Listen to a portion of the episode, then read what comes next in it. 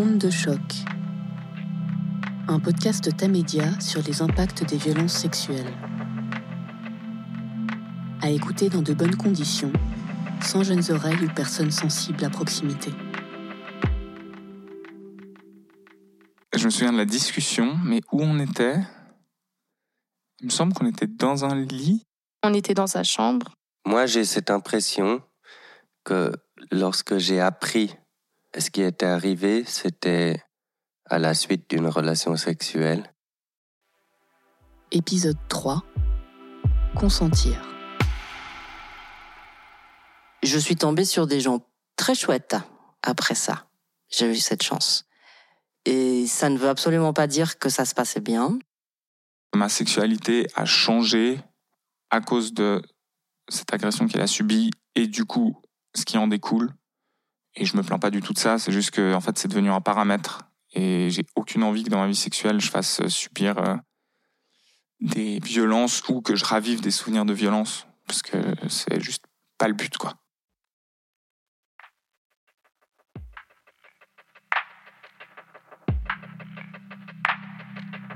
Depuis MeToo, on entend beaucoup que la parole est libérée. Mais comment on fait? Quand le souvenir des violences sexuelles fait irruption dans l'intimité. Quand la mémoire traumatique se réveille alors qu'on fait l'amour. Quand toucher quelqu'un devient synonyme de danger. Quand en discuter devient absolument concret.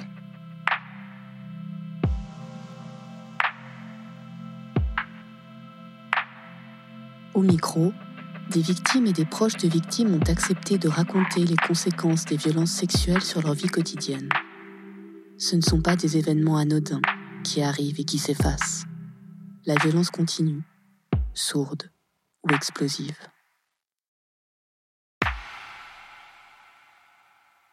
Quand on avait des rapports, par exemple, moi je me suis jamais posé la question euh, de me dire euh, je vais faire quelque chose en attendant quelque chose en retour, en fait.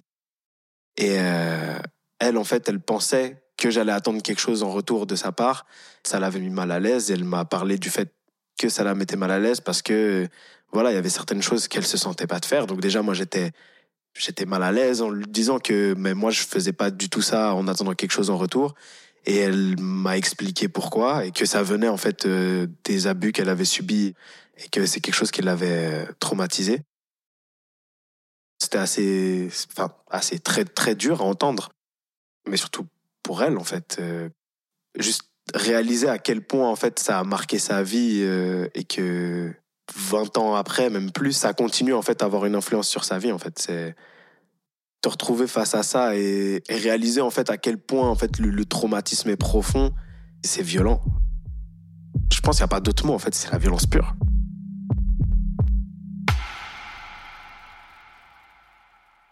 Je crois qu'une des premières fois que je lui en ai parlé, c'est parce que je sortais de chez ma sexologue et que j'en ai parlé avec ma sexologue. J'avais déjà eu des trucs un peu de réaction de mon corps, mais où je l'avais pas expliqué. J'étais juste passé un peu dessus. Il l'avait remarqué, mais je l'avais pas dit. Et là, j'étais là, bon, ça fait une ou deux fois que ça arrive, peut-être là, il faut que j'en parle.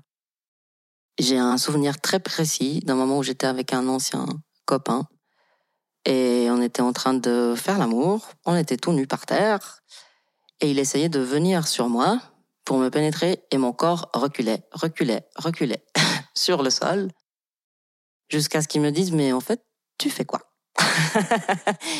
Et je ne savais pas parce que c'est pas moi qui le faisais. C'est mon corps qui reculait. Ce qui caractérise la dissociation, c'est vraiment un côté le cerveau et de l'autre côté le corps. Nathalie Recordon, sexologue et psychologue aux hôpitaux universitaires de Genève. Un mouvement de proximité et puis en même temps son corps est pas OK et puis son corps se défend. J'ai beaucoup de moments où je me retrouve complètement figée, beaucoup de moments où j'ai des énormes crises de larmes qui surviennent euh, parfois sans raison, parfois parce qu'il y a un geste ou quelque chose qui me ramène à ce qui m'est arrivé. Il y a une position qui est absolument plus possible, la position dans laquelle il m'a bloqué, euh... la position dans laquelle il m'a violée en fait. Ça pouvait arriver que je faisais l'amour avec une personne que j'aimais et j'avais envie de le faire. Et en même temps, il y avait des choses que j'avais pas envie de faire. J'osais pas dire que ça me faisait mal. Il y a effectivement des personnes qui peuvent avoir euh, du coup un symptôme qu'on appelle le vaginisme, donc c'est une contraction involontaire du muscle du périnée qui empêche toute pénétration ou en tout cas qui la rend extrêmement compliquée et douloureuse. Il y a beaucoup de personnes qui ont ce symptôme-là et qui n'ont pas été victimes, mais il y en a qui ont ce symptôme et qui ont été victimes et on peut interpréter ça comme une protection du corps, justement. Elle avait intériorisé une certaine euh, elle me l'a même dit, hein, pendant longtemps, pour elle, euh, le sexe était synonyme de douleur. Et il a fallu euh, déjà, moi, que je comprenne qu'elle avait mal souvent et que je devais faire attention à ça. Et elle, elle a aussi dû comprendre que, en fait, c'est pas moi qui lui ai fait comprendre ça, mais on a dû en discuter pour qu'elle me dise si elle avait mal. Et qu'en fait, moi, je m'arrêtais et que c'était OK et qu'il n'y avait pas de problème avec le fait de s'arrêter, que moi, j'avais aucune envie de lui faire mal juste de me dire en fait que elle, elle pensait que j'attendais quelque chose et que ça la mettait mal parce qu'elle a vécu un traumatisme. C'est elle, elle pense à moi, elle est mal parce qu'elle se dit ah mais je peux pas faire ça parce que je vais pas bien et peut-être que il va mal le prendre si double violence. Tu te dis même après ça, la personne arrive encore à se sentir coupable de quelque chose alors que bah, qu'elle a rien fait pour mériter ça en vrai et que c'est juste atroce en fait. Je pleurais après le sexe, très souvent, parce que ça réveillait des choses dans le corps que j'avais pas encore regardé, que j'avais pas encore travaillé. Au niveau sexuel, ce qu'on peut faire pour aider les personnes à se reconnecter à leur corps, c'est vraiment faire un travail sur les sensations, d'abord complètement hors sexualité. Donc voilà, par exemple, c'est se crémer le corps et puis essayer juste d'être dans les sensations au moment où la personne se crème le corps. Ensuite, on peut passer à des choses euh, plus sensuelles. Et puis ça, ça peut se faire seul ou ça peut aussi se faire en couple. Je pense que c'est intéressant de, si la personne est en couple, d'inclure euh, le partenaire là-dedans et puis justement que la personne puisse avoir le contrôle, guider son partenaire, dire ce qui lui va, ce qui lui va pas. Il y a aussi tout un travail à faire sur la relaxation pour que la personne puisse expérimenter des sensations qui sont moins anxieuses, voire qui sont plus anxieuses du tout et puis qui peuvent être justement plaisantes à un moment donné. Mais c'est vrai que c'est un travail. Il y a un travail qu'on peut faire au niveau sexologique et puis il y a vraiment tout un travail qui doit être fait en amont au niveau plus euh, du traumatisme.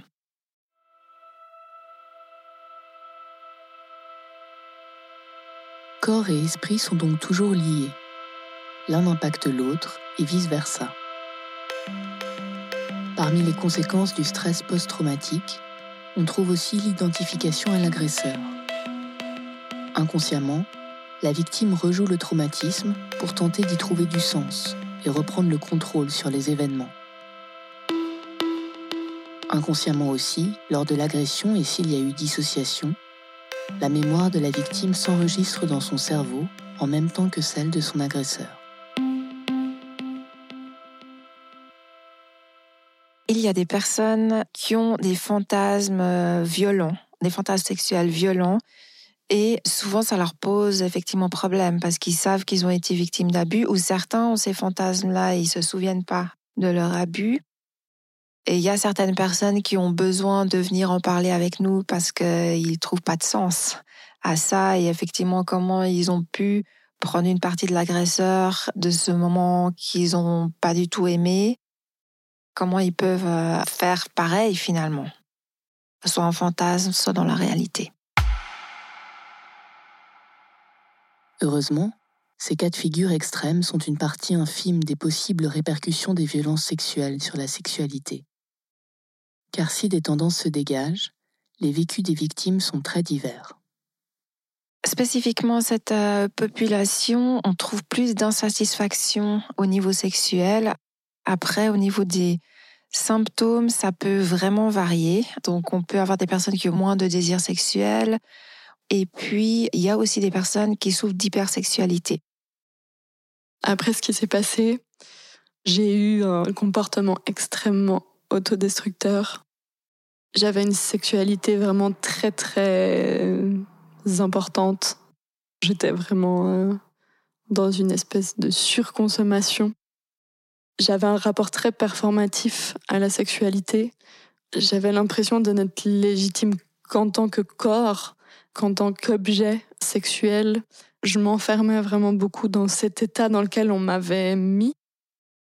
Et donc, euh, j'ai eu énormément de comportements à risque également en lien avec euh, la sexualité.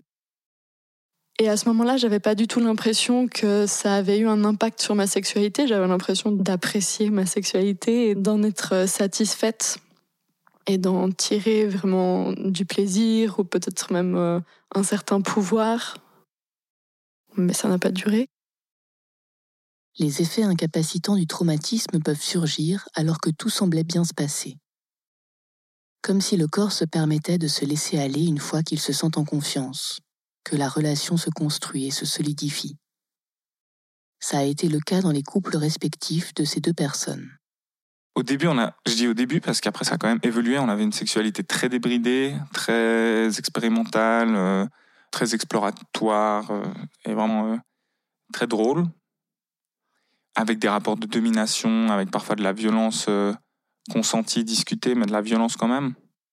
Lorsque je me suis sentie plus en confiance avec cette personne et que la relation s'est construite et s'est assise dans le temps, ça a changé. Mais c'était. Ça n'a pas du tout été graduel. Ça a été assez drastique. Et une fois, je lui ai donné une fessée qui n'était pas une fessée particulièrement forte, particulièrement violente, particulièrement euh, douloureuse, je pense. Mais c'était un moment où il s'y attendait pas forcément. Et la fraction de seconde qui a suivi, je me suis dit putain merde. On a arrêté tout de suite. J'ai vu qu'elle avait bloqué, que ça avait soulevé quelque chose de, de violent. Et j'ai dû m'expliquer. C'était très difficile de le faire sans aborder ce qui m'était arrivé, puisque c'était la source euh, principale, si ce n'est unique, de mes réactions. Et elle a eu, suite à cette fessée, elle a eu des vertiges pendant plusieurs jours elle avait la tête qui tournait, elle pouvait pas se lever. Euh, je l'ai amenée à l'hôpital. Et moi, j'étais traumatisé, quoi. Encore maintenant, euh, c'est arrivé qu'on en reparle. C'est vraiment un souvenir horrible. Je me sentais agresseur, violent, intrusif. J'ai l'impression que j'avais trahi sa confiance. Alors que, oui, c'est le cas, mais sur le moment, c'était dans un jeu sexuel qu'on avait déjà pratiqué, mais voilà, cette fois-là, ça s'était pas passé.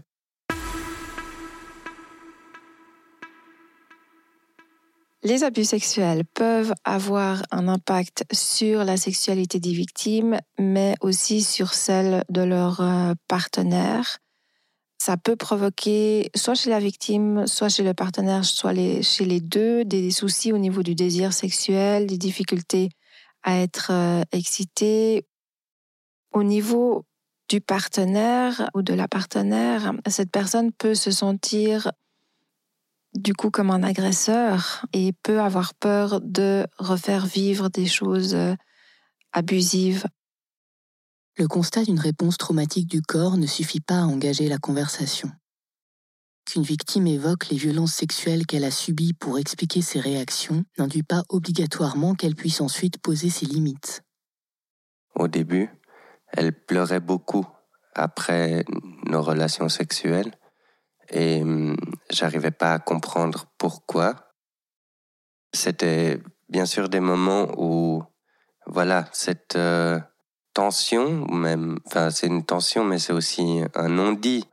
Plus qu'un non-dit, c'est un non exprimé, un non abordé. C'est l'éléphant au milieu de la pièce dont on ne parle pas eh bien, il revenait à chaque fois et c'est assez difficile à vivre et je savais que c'était lié à ça.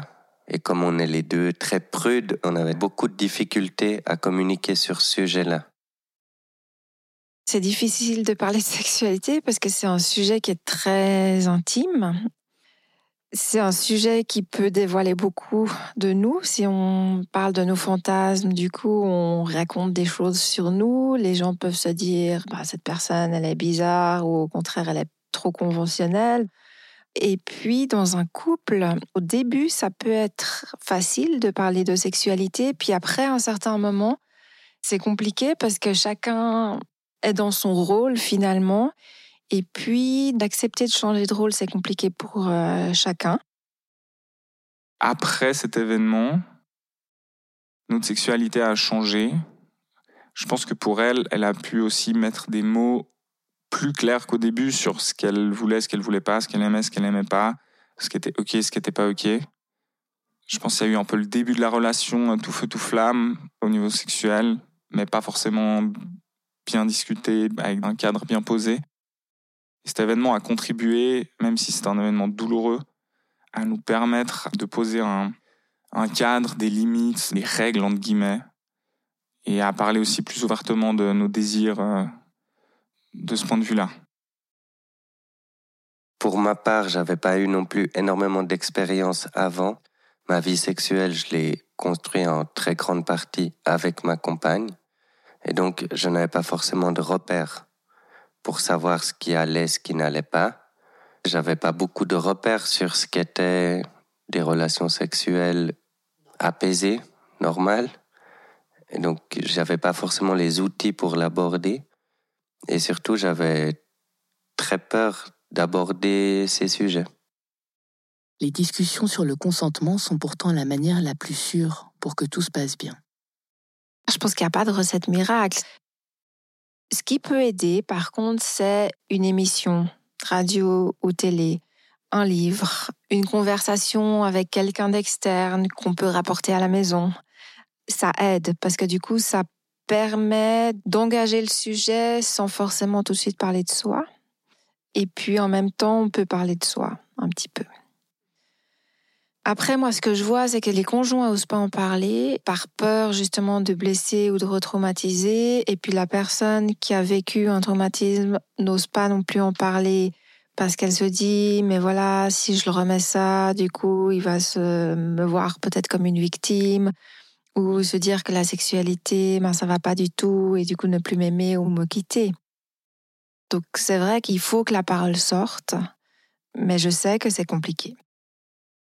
Moi, je suis hyper ouverte euh, à ce sujet. J'ai aucun souci, j'en parle euh, vraiment hyper librement. Donc lui, je pense, ça le met à l'aise.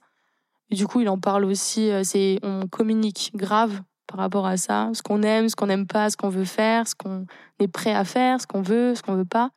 C'est hyper ouvert. Comme j'en parle librement, il n'y a pas de gêne. Lui, en face, il n'est pas gêné de répondre à mes questions comme il n'y aura pas de jugement je pense que lui m'a vachement aidé aussi par rapport à ça parce que du coup, euh, à chaque fois qu'il voulait faire quelque chose, toujours il me demandait mon avis et tout. Donc ça s'est installé en fait dans notre relation comme quelque chose de normal. Après maintenant, comme ça fait longtemps qu'on est ensemble, on se demande moins parce qu'on sait ce que l'autre aime ou ce que l'autre aime pas. Mais encore maintenant, si on va essayer quelque chose de nouveau, il va toujours demander. Donc moi, et je sais pas comment c'est pour elle, mais je pense que c'est pareil. J'associe beaucoup cette agression et le récit qu'elle m'en a fait, le récit euh, partiel, hein, et sexualité. Parce que euh, j'ai vraiment aucune envie qu'elle euh, pense à ça pendant qu'on est en train de faire du sexe ensemble. Même si je suis pas tout le temps en train d'y penser, je pense que c'est devenu un paramètre un peu indissociable. Et je pense qu'en fait, peu importe, pour le restant de ma vie, ça va le rester, même si je change de partenaire un jour. Après des violences sexuelles, l'impact sur la vie sexuelle n'est pas forcément obligatoire. Emmanuel Escar, médecin adjoint responsable à l'unité interdisciplinaire de médecine et prévention de la violence aux hôpitaux universitaires de Genève. Elle est décrite, elle est plus ou moins fréquente. Ça peut être des impacts sur euh, le fait euh, d'avoir des problèmes mécaniques lors des rapports, un impact par rapport au désir notamment, et puis euh, à la confiance de manière euh, plus générale aussi aux hommes. Donc ça peut créer des troubles relationnels avec euh, soit son partenaire, soit avec d'autres hommes potentiels, ce qui va rendre encore plus difficile la réhabilitation finalement de la victime qui a besoin à un moment donné bien sûr de à nouveau avoir une vie affective sexuelle satisfaisante. Ça a créé quelque chose où j'ai peur des hommes de manière générale et du coup, ça, c'est sûr que ça impacte ma relation. Évidemment. Ça prend la place parce que d'une certaine manière, j'ai peur de lui. Et que c'est très compliqué d'avoir peur de son conjoint. Et c'est compliqué de lui dire aussi. En fait, la fois où, où je lui avais dit, enfin, pour lui, ça a été très dur. Et en même temps, j'étais là, mais même si je sais que tu me feras jamais de mal, même si j'en suis persuadée, il y a un tout petit pourcentage de chance que ça puisse quand même arriver et qu'en fait, ben, si tu veux, tu peux. Et du coup, juste cette petite idée fait que, genre, j'ai pas 100% confiance. C'est comme si un peu il y avait la partie extérieure de moi qui me disait, mais bien sûr que je lui fais confiance.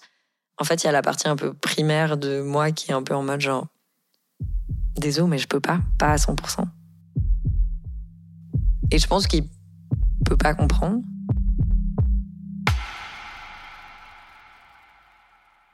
À ce jour, il n'existe pas d'études scientifiques concernant les impacts sur la vie sexuelle des victimes de violences sexuelles.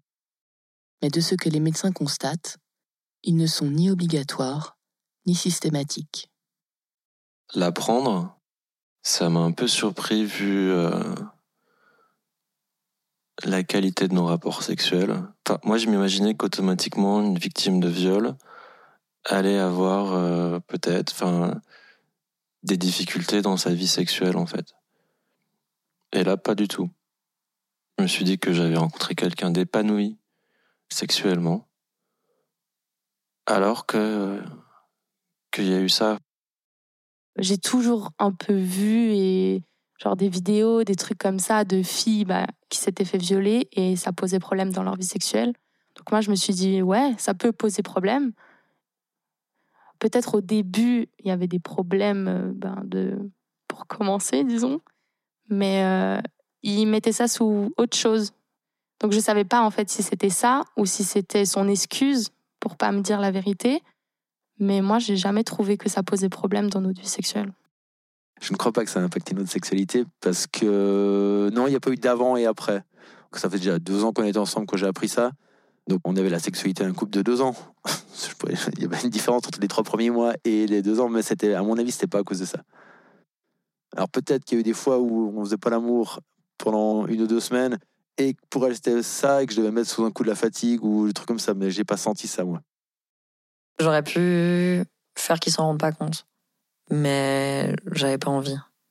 J'en ai parlé à tous mes copains. Ça a quand même toujours été hyper important une fois que j'ai commencé à le verbaliser, à l'exprimer, de le dire à tous les garçons que j'ai fréquentés. En tout cas, amoureusement. Et pourtant, ça n'a pas eu tellement d'impact dans ma sexualité, dans le sens euh, d'un rejet du sexe masculin ou quelque chose comme ça. C'était une manière de me connaître en entier. Et ça a toujours été important pour moi quand j'ai une relation avec quelqu'un, qu'elle soit amicale ou amoureuse, j'aime bien qu'on me. Enfin, c'est hyper important pour moi qu'on me prenne en entier. Et ça, ça fait partie de moi. Et puis parce que je pense que c'est important que les hommes soient conscients aussi que les femmes, c'est très binaire, hein, mais, mais c'est majoritairement quand même des femmes qui sont violées. Et du coup, pour moi, c'est important aussi que, genre, ils soient conscients de ça et qu'ils soient conscients aussi que c'est arrivé à une personne qu'il aime, enfin, à une personne proche.